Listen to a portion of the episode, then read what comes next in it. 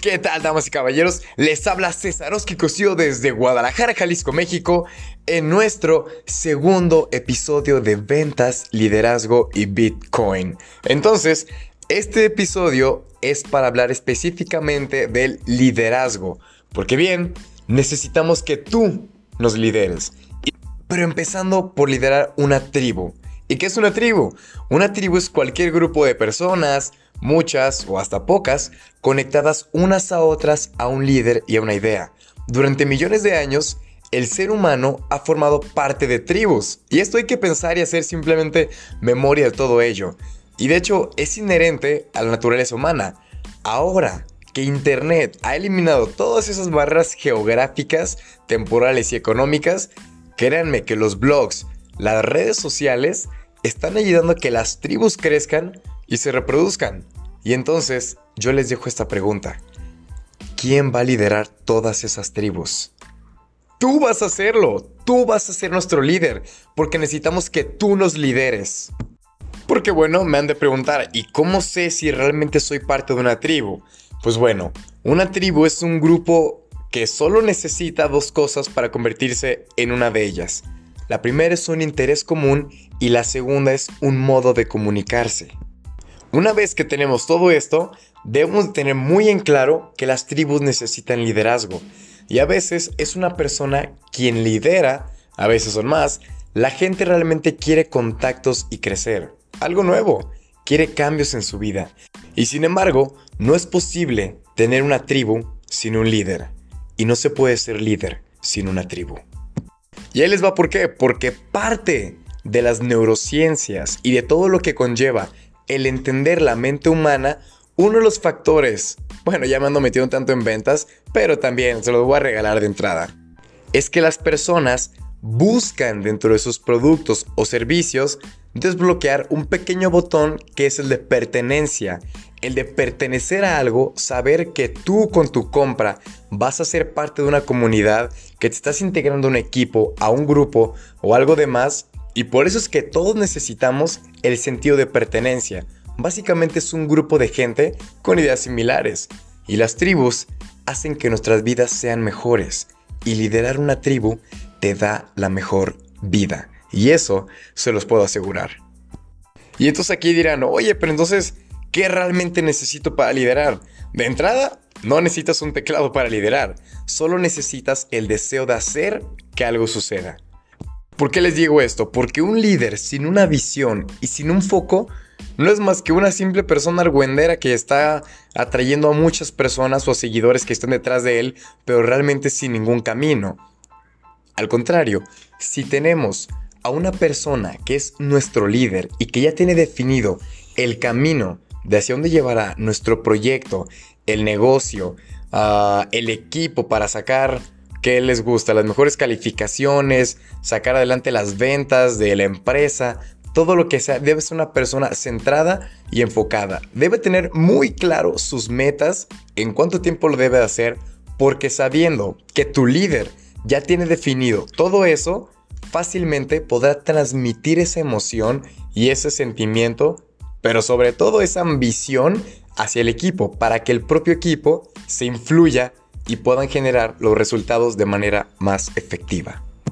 Y entonces, algo muy curioso ahora es que no somos solo vendedores, ahora somos también líderes. Y eso quiero que les quede claro, porque si solo eres un vendedor, créeme que te hace falta toda la parte de liderazgo. Porque si estás vendiendo por vender, créeme que es la peor cosa que puedes hacer. Tienes que aprender a vender, pero sobre todo vender el liderazgo que tú tienes, que tú como persona puedes generar, estás haciendo o estás consolidando. Y para ello, es parte de lo que les platicaba, que tienen que tener algo en que creer.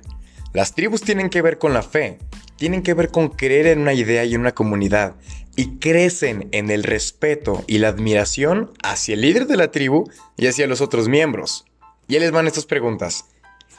¿Crees en lo que haces? ¿Cada día? Resulta que creer suele ser una brillante estrategia. Porque si uno como persona, como líder de una tribu más importante, no te la crees, difícilmente vas a hacer que las demás personas se la crean. el primero que tiene que creérsela es uno mismo, empezando por ti. Si tú no te la crees, ¿cómo esperas que los demás crean que tú te la crees? Y fue un juego de palabras, ¿no? Pero es verdad, es verídico todo esto. Y déjenme decirles que liderar no es dirigir, porque dirigir consiste en manejar los recursos para que una tarea ya definida se pueda llevar a cabo. Liderar, por otra parte, consiste en crear cambios en los que tú crees. Los líderes tienen seguidores. Los líderes hacen posible el cambio. ¿Cambio? El cambio asusta. Y para mucha gente que podría ser líder, parece más una amenaza que una promesa. Y esto déjenme decirles que no es nada bueno, porque el futuro pertenece a nuestros líderes. Y no importa dónde trabajen ni lo que hagan. Y él les va cuál es la nueva regla de liderazgo.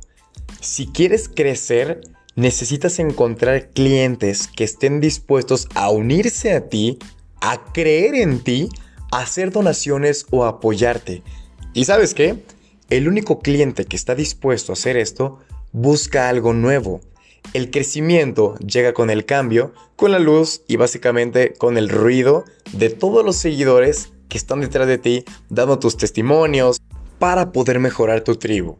Y yo creo que esta es una de las partes claves de este podcast. Cómo mejorar tu tribu. Porque como decíamos antes, hacen falta dos cosas para convertir un grupo en una tribu. Un interés común y un medio para comunicarse.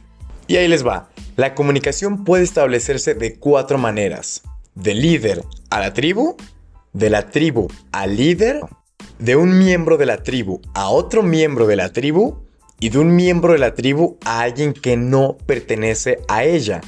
De modo que un líder puede ayudar a aumentar la eficacia de una tribu y de sus miembros. ¿Cómo? Transformando el interés común en un objetivo apasionante y en un deseo de cambio. Básicamente el generar acción. Luego, proporcionando instrumentos que permitan a los miembros de la tribu estrechar sus comunicaciones y reforzando a la tribu para que pueda crecer y contar con más miembros. O sea, en simples, sencillas razones, generar acción, entrenarlos y enseñar a prospectar. Y si me preguntan cuál de estas es mejor, casi siempre las dos primeras tácticas tienen un mayor impacto. El desafío es calcular cuál de estas maximizar y eso dependerá de ti y tu tribu. Porque déjenme decirles una cosa, las tribus no funcionan con cosas, funcionan con contactos. Bien les va, lo mejor que haces es lo mejor que haces. Los contactos te llevan a más contactos y las grandes ideas se pueden difundir. Porque les voy a contar el caso de Wikipedia cómo ha conseguido Wikipedia convertirse en uno de los sitios más visitados del Internet. Y está en el top 10. Porque Wikipedia atrajo a un pequeño grupo de personas y las implicó en una visión. No les dijo qué hacer, no supervisó su trabajo, los guió. El creador de Wikipedia, llamado Jimmy Wells, los guió. Todo ello en tres pasos. Motivar, conectar y potenciar a tu equipo. Pero déjenme decirles que nada de esto puede ser posible si tú como líder no sabes escuchar. Escuchar a tu tribu, escuchar lo que demandan, escuchar lo que piden, escuchar, escuchar, escuchar y escuchar. Así como tú estás escuchando ahorita este podcast, debes de ser de oído abierto con los integrantes de tu tribu, porque un buen líder sabe escuchar y atender las necesidades de tu tribu o ya sea de tus nuevos clientes, prospect, de lo que tú quieras. Por eso siempre la importancia de no nomás el, sí, sí, sí, está bien, no pasa nada, sí, te escucho, cuando realmente no estás comprendiendo el mensaje de lo que te quieren decir. Porque déjenme decirles que aprendiendo a escuchar, todo en esta vida se resuelve mucho más fácil. Porque todos quieren hablar, eso sí, todos quieren dar su opinión, todos quieren darse a conocer, todos quieren, todos quieren, todos quieren, pero nadie da. Tú debes ser ese cambio, tú debes de dar tu sentido auditivo, tú debes de dar tu escucha para que los demás te escuchen, tú procesar lo que están diciendo y a partir de ahí poder construir eh, fundamentos para ya sea refutar si estás en algún debate o simplemente tomar acción. Tomar acción con base en lo que tú has escuchado de tu tribu.